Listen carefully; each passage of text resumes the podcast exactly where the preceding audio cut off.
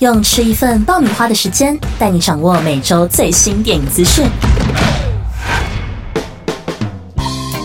马上来介绍今天的第一部电影，是来自瑞典的《疯狂副作用》。这部电影的导演是鲁本·奥斯伦。那有在关注国际影展的朋友就知道，二零一七年呢，他凭着《抓狂美术馆》这部电影拿下了坎城影展的最高荣誉金棕榈奖。而这部《疯狂副作用》让他在今年又拿了一次。可以说是非常厉害。那么这部片到底在讲什么呢？其实从片名就可以猜到一点。所谓的疯狂副作用，指的是贫穷跟富有的那个富。那整部片就是要呈现一群很富有的人，他们在遇到很疯狂的情况之后，会有什么反应跟什么作用，来探讨一些跟阶级还有人性有关的主题。剧情方面，则是从一对模特儿情侣开始。他们被邀请到一艘豪华游艇上，认识了很多上流阶级的人士，比方说军火商啊、科技巨头这些。那本来大家的互动应该要很高级、很优雅嘛，谁知道他们遇到了暴风雨，整艘船晃到不行。于是你就会看到有人假装镇定的要喝香槟，结果隔壁的呕吐物直接飞过来，这种超荒谬的情况。而且这些剧情都是导演的亲身经历哦。他说他有一次去游艇上考察。明明风雨很大，可是大家还是很努力的保持用餐礼仪，即使有人呕吐，也要假装没事，好像完全被社会制约住一样。就把这个看起来很奇怪的情况放进了电影当中，希望引发大家的思考。但是所谓上流社会的高贵优雅，在更紧急的情况下，真的还能维持下去吗？导演鲁本·奥斯伦就用这部电影提出了非常讽刺的提问。那么这部《疯狂副作用》也即将在十二月九号上映，欢迎有兴趣的听众朋友们到电影院亲自看过一遍吧。而在告别了听起来超级荒谬的《疯狂副作用》之后，就先带大家放慢节奏，认识另外一部有点文青感的作品——小说家电影。这部电影的导演是有着亚洲伍迪·艾伦之称的南韩导演洪长秀。可能有些听众朋友知道他，是因为他跟柏林影后金敏喜之间的恋情。那么可能也是因为有曾经的柏林影后加持吧。这部电影在美国烂番茄获得了百分之百的开盘好评，也拿下了今年柏林影展的评审团大奖。不过虽然听起来声势浩大了，但是剧情意外的简单哦。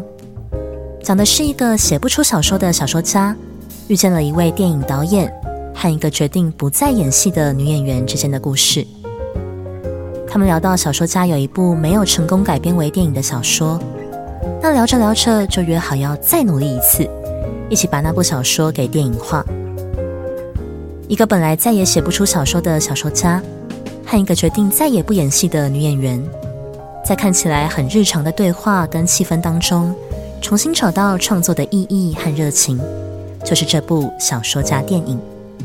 有趣的是，这部片的灵感就来自洪长秀跟金明喜有一天散步的时候随手拍下来的聊天画面，所以洪长秀也把那个画面穿插在了电影里。那喜欢找彩蛋的听众朋友，欢迎十二月九号到电影院锁定这部小说家电影哦。不过，除了院线新片，串流平台上有很多值得一看的作品，比如 Netflix 的新片《婚姻积分战》。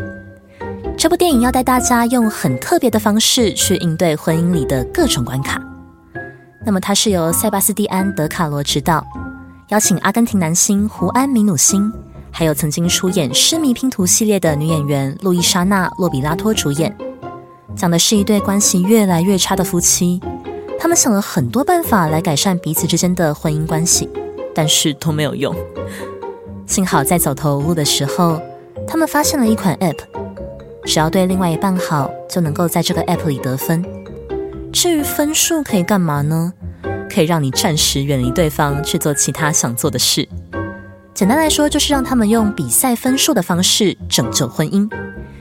和奥斯卡影帝马修麦康纳的《绝配冤家》一样，男女主角是用打赌啊、竞争这种相处模式在进行的，但是过程会比较像是喜剧电影《伴侣度假村》。让我们看到夫妻之间是如何以拯救婚姻为目的，在搞笑当中面对彼此的问题。那么这场婚姻积分战的结局到底是什么？就留给听众朋友十二月七号亲自到 Netflix 看看喽。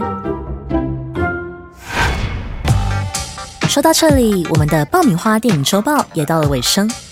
今天和大家介绍了三部电影，第一部是即将在十二月九号上映的《疯狂副作用》，幽默的讽刺了关于人性和社会阶级的现象。如果喜欢《寄生上流》那种探讨贫富关系的电影，那么这部《疯狂副作用》推荐给你。第二部则是南韩导演洪长秀的小说家电影。简单呈现出小说家、导演和女演员之间的对话。